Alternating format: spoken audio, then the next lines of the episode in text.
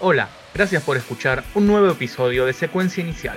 Continuamos repasando la obra de Mariano Esaín, esta vez lo realizado por Mansa en los últimos 20 años. Mansa fue uno de los artistas más importantes del nuevo rock argentino en los 90 y además supo extender su obra en el nuevo milenio.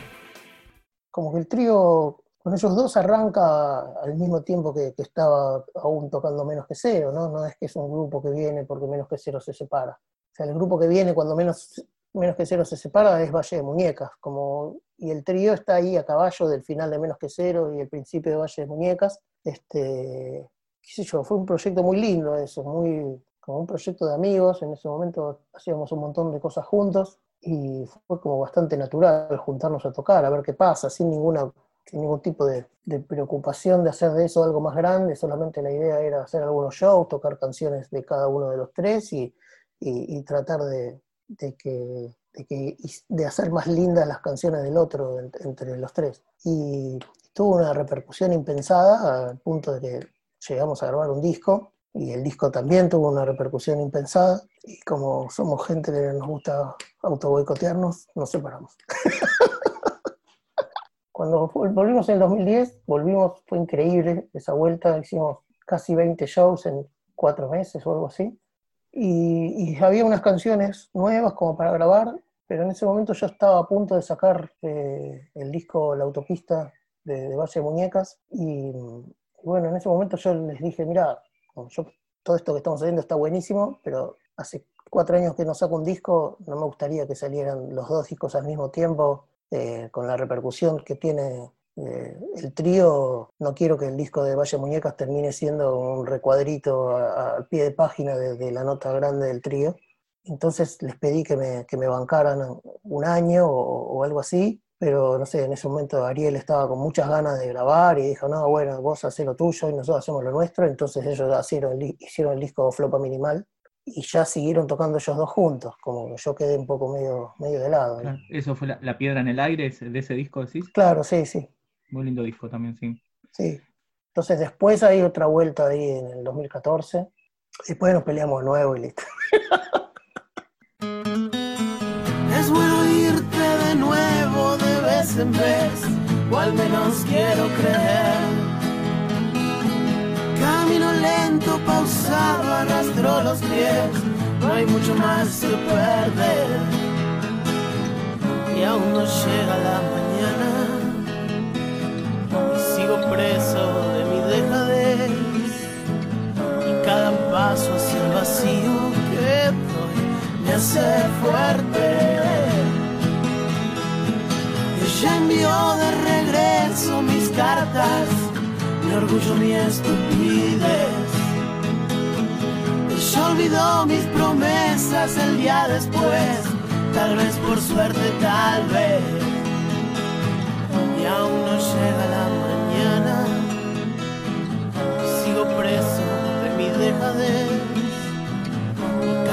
cada paso hacia el vacío que doy me fuerte.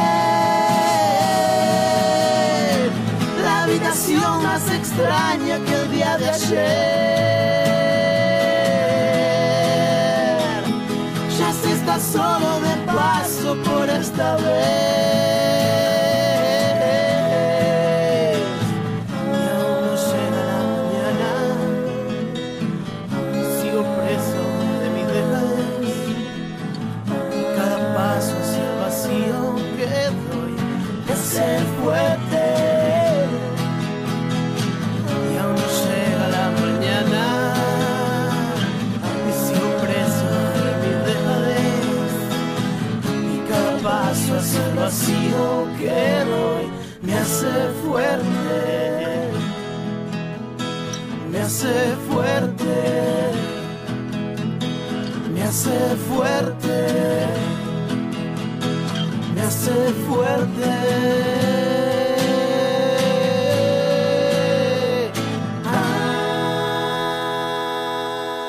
Y Valle de Muñecas arranca como arranca pensando que yo estaba arrancando mi carrera solista de alguna manera, ¿no? Como después de Menos que Cero, yo tenía algunas canciones y, bueno, como sabía que sabía que quería que, que quería grabarlas con mi hermano Lulo, con quien nunca habíamos tocado en un proyecto serio. Él había tocado las baterías en el disco de Flopa Mansa Minimal, pero, pero nunca habíamos tenido un grupo juntos. Bueno, y arranca como un proyecto solista, como que bueno, estoy grabando estas canciones para hacer un disco solista. En el momento que la banda se, se armó, que terminó siendo un cuarteto de guitarras, con, con Leandro, que era guitarrista que tocaba con mi hermano, y Fernando, que fue el último bajista de Menos que Cero. Con el momento que la banda se arma, yo digo, esto es una banda, no hay manera de que esto suene a, a solista. Y entonces ahí empezó la, la duda de si era una formación nueva de Menos que Cero o si era una banda nueva. ¿no? Menos que Cero había tenido tres formaciones, entonces bien podría ser una nueva formación de Menos que Cero, pero una de las razones por las que Menos que Cero había dejado de tocar era porque yo sentía que, que la primera etapa de Menos que Cero había sido increíble y que ya estar cambiando de formación cada dos años era un poco faltarle el respeto a, a la historia de la banda. Entonces, eh, cuando empieza esa, esa discusión acerca de si era un nuevo Menos que Cero o si era Valle de Muñecas, yo digo, bueno, pero si va a ser una banda nueva, entonces no vamos a tocar nada de menos que cero por, por, un tiempo largo, lo cual era difícil porque había que ponerse a componer ya un show entero que no teníamos y porque había un montón de temas de menos que cero que yo sentía que, que me moría de ganas de, tocarlos, ¿no? Como yo decía, bueno, como esta, esta, canción está buenísima, ¿por qué no la voy a tocar? Pero bueno, era, fue como una especie de dogma que me autoimpuse como para decir, bueno, me voy a obligar a, a parir una, una estética nueva, un grupo de canciones nuevas, y me parece que funcionó en ese, en ese sentido, ¿no? Como que, que, que Valle de Muñecas desarrolló una estética propia, siempre obviamente depende del lugar en donde uno esté parado y la música que haya escuchado. Había gente que decía, no, pero Valle de Muñecas es completamente diferente a lo que hacías en Menos que Cero, y hay otros que decían, ¿por qué le pusiste otro nombre? ¿Por qué no seguiste con el mismo nombre si es la misma? Como, qué sé yo, obviamente que, que mi manera de cantar y, y de escribir y, y, mi manera de tocar la guitarra son, son elementos que, que, unen las dos propuestas. Y es cierto que Valle Muñecas es tan diferente de, de, alguna de las formaciones de Menos que Cero como alguna de las formaciones de Menos que Cero entre sí. O sea que, que es más fácil es comparar eso porque, porque tienen canciones en común, ¿no? Pero bueno, terminó teniendo su desarrollo propio Valle Muñecas que, que estuvo buenísimo. Creo que con la autopista la banda logró un, una identidad, como una suma de un montón de cosas que, que, los cuatro llevábamos adentro, así, de, nuestra, de los proyectos en los que habíamos estado y la música que escuchábamos.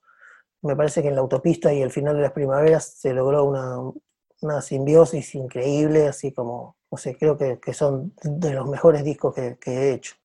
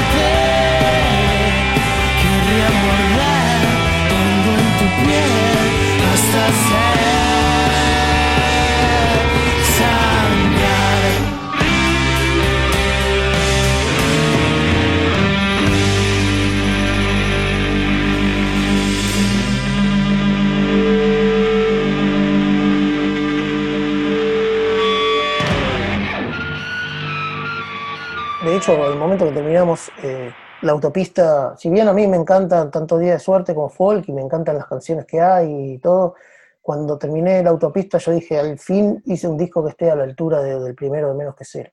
Yo decía, este disco es tan bueno que no sé cómo voy a hacer para superarlo. Es un disco tan bueno para mí, para algún otro le parecerá bueno y a otro no. Pero bueno, lo, lo cierto es que yo cuando hice la autopista dije, bueno, ok, este es un disco que está palmo a palmo con este otro que hice hace 15 años, qué sé yo. Y bueno, ahora, ahora estás haciendo un disco, un disco solista. ¿Se Sí. puede llamar disco solista? Sí, sí, es un disco solista porque, porque no toca nadie más que yo. o sea que es más solista que cualquier otra cosa que, que podría haber hecho. ¿Y, y va, a ser, vas a, Este- va a ser un disco, vas a editarlo o va a ser em, digital? Me encantaría editarlo. Veremos cuando llegue el momento cómo, cómo está la economía de- del país y del mundo, y la mía sobre todo. Este, la verdad me encantaría. eh. Imagino todo el tiempo que va a ser un disco que, tendrá su edición física.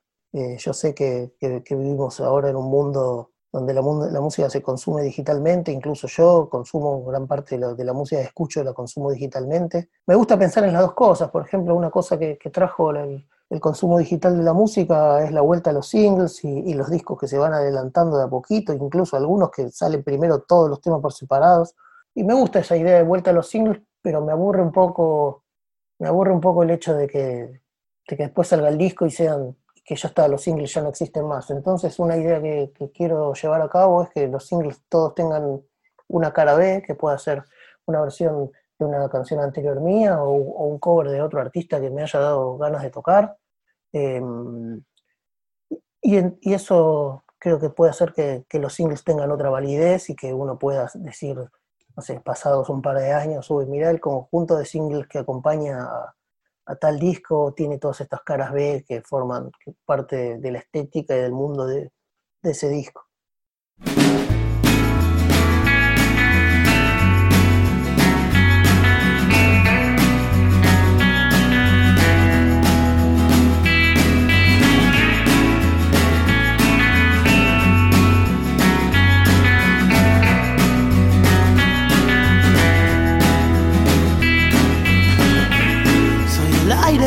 Tus dedos, una más de mil maneras de fingir la primavera.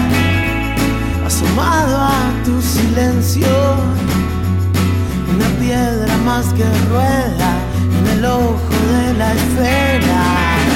Salto del cielo al fondo del atardecer. La noche, el día después, ya no me importa quién.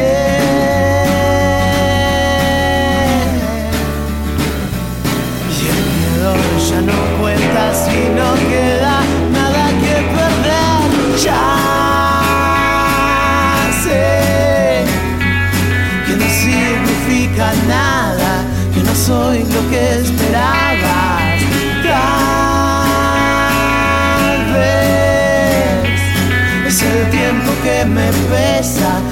sé, no me interesa. Me deshago de impaciencia y devoro el cielo de una vez. allá de mi conciencia. Lo que ves no siempre es lo que es. La sangre en los ojos del viento que se va arrasa sin piedad con lo que queda.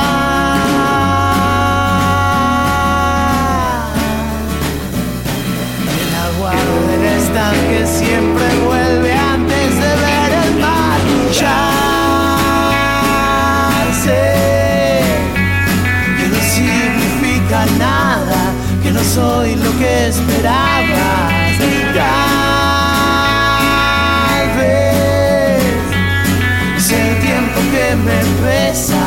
No sé, no me interesa. Quizás nada me duele más. nada me duele más.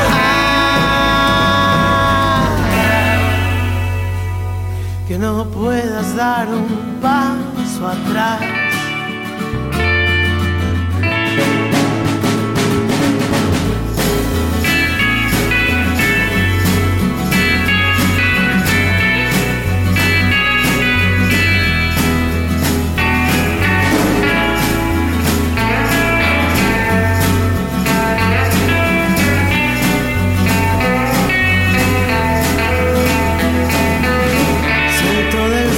Al fondo del atardecer. La noche, el día después, ya no me importa quién.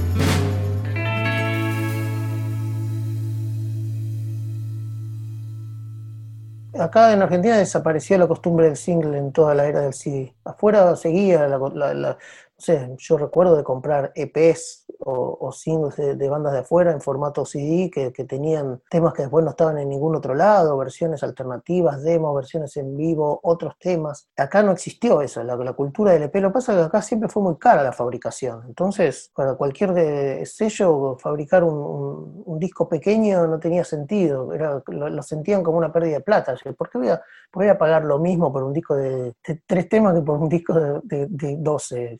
Entonces, no sé, es una costumbre que desapareció durante toda la era del CD acá. Yo quiero hacer edición física de, toda la obra que, voy haciendo. Eh, lo mismo que voy a hacer es una edición en cassette, que me encantan como objeto y, me gustan cuando las bandas sacan cassettes, me gusta tener el objeto. Y es cierto que hay mucha gente que, termina comprando los objetos y, escuchando la música en la plataforma digital y teniendo el objeto de, o de souvenir o de adorno o, o, lo compra como un gesto de, cariño hacia la banda que le gusta. Y me parece que es, uno, que es, es lindo hacer objetos, sean cassettes, vinilos, discos. Obviamente, que, obviamente que está buenísimo que la gente hacer los discos con, con la mejor calidad técnica posible, pero también con, con, con, la mejor calidad estética y artística, ¿no? Que el, objeto, el disco físico, y más en una época de consumo digital, tiene que ser un objeto bonito y tiene que ser un objeto que te dé ganas de, manipular, de mirar.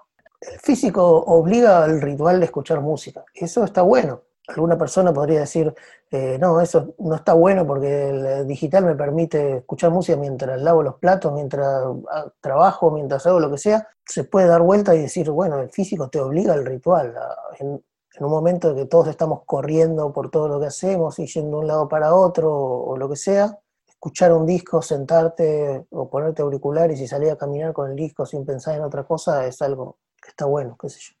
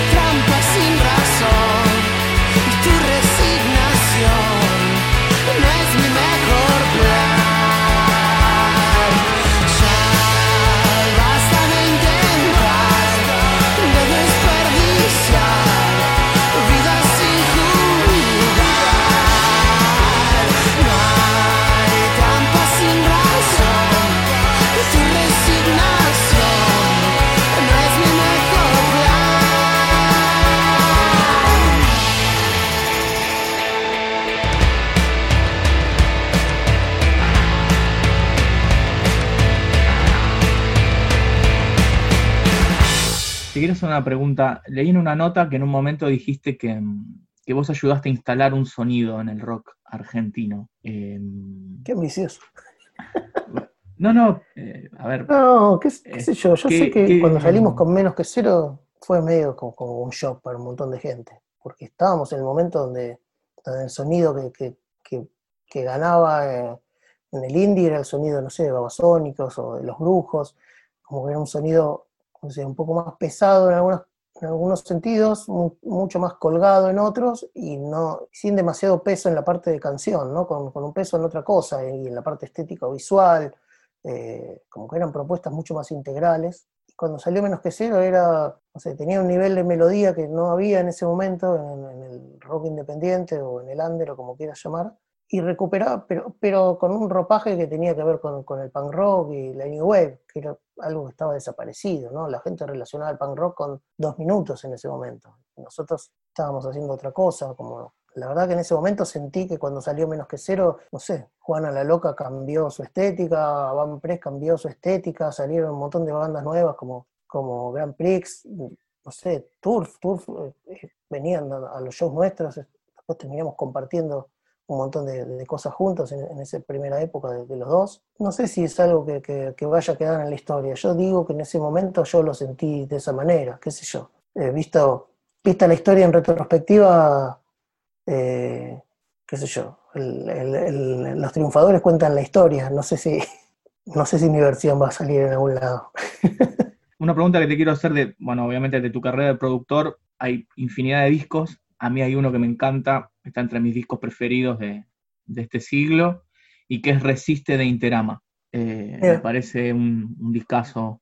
¿Qué, ¿Qué, recuerdos tenés? ¿Qué trabajaste con la banda? ¿Qué me puedes contar? Para mí Resiste es un disco súper importante de, dentro de mi carrera como productor, porque fue el primer disco eh, en el cual yo hice un trabajo de, de, capas y texturas de cosas que siento que, que, que después se, se fue desarrollando mucho más en otros discos también, incluso en la autopista de Valle Muñecas y hasta en lo que estoy haciendo ahora. Yo venía de hacer discos que eran como un poco más orgánicos, ¿no? Hasta los primeros discos que había grabado de, de Pez, de Blues Motel, e incluso hasta los discos que hice con Mataplantas o, o, bandas más nuevas, eh, eran discos que, que, reflejaban mucho lo que yo había visto en la sala de ensayo o lo que yo veía en los shows. Y el disco de Interama tuvo como un approach tímbrico un poco más de, fantasía, llamémosle, como de, de inventar sonidos y, y, de poner efectos en las cosas y, y, de hacer como una gran textura, que fue una idea que, que, que después a mí me acompañó muchísimo como productor, ¿no? Y, bueno, y como músico también, finalmente. Este, o sea, eso creo que es el mayor elogio que le puedo dar a ese disco, es ese. Para mí fue muy disfrutable todo ese proceso. Eh, fue un disco en el cual ellos me dieron mucha entrada, ¿no? Como mucho, me dieron como la, me delegaron la capacidad de tomar un montón de, de, decisiones. Me parece que fue un disco que no fue lo suficientemente reconocido en ese momento. Ellos venían de hacer algo mucho más climático y la gente extrañaba un poco eso. Tiene muy lindas canciones y, y del cual de mi trabajo yo estoy súper orgulloso.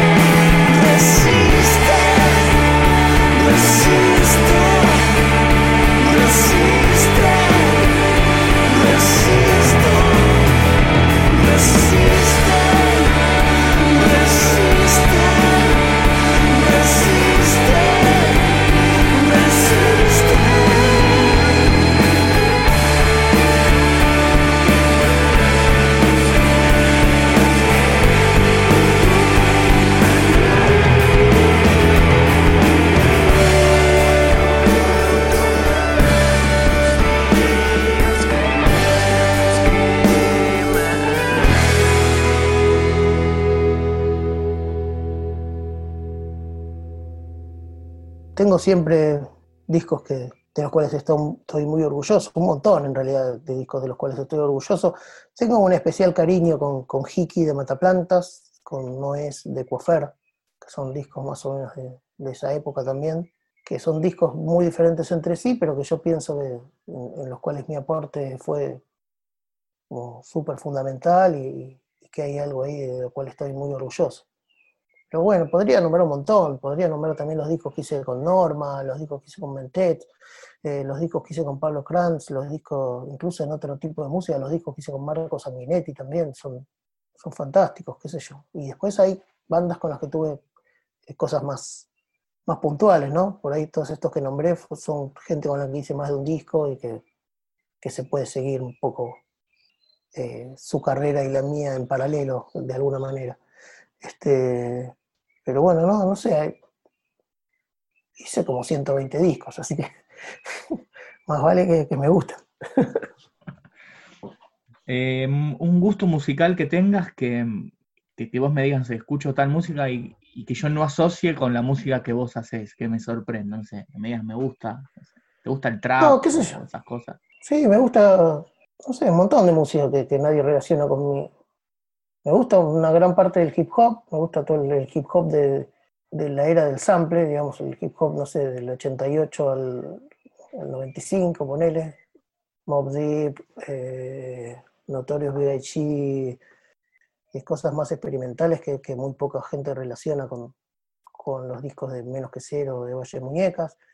Este, no sé, me gusta gran parte del jazz, como no sé, Charlie, Parker, Coltrane, eh, hay cosas que las escucho un montón y, y, no necesariamente están en mi música.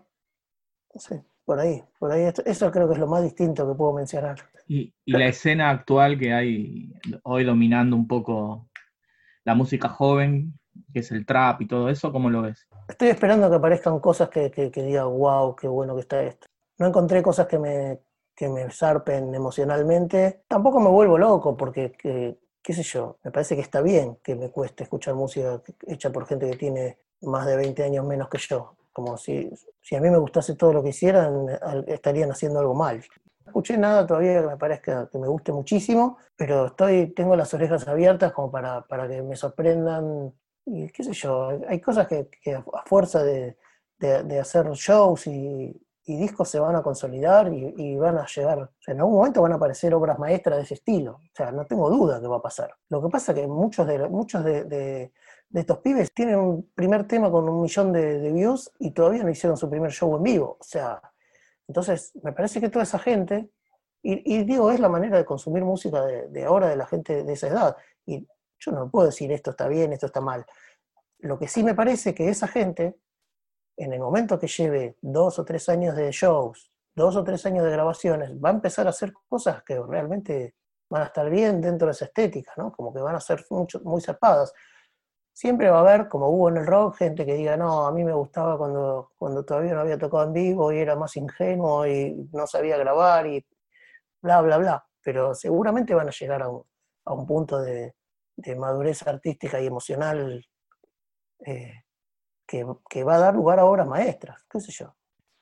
Sí, no sí, voy a comparar a Wagner con, con Duki. Pero lo que digo es que cada uno vive en su. En su Tenía mundo menos y- tatuajes, Wagner, me parece.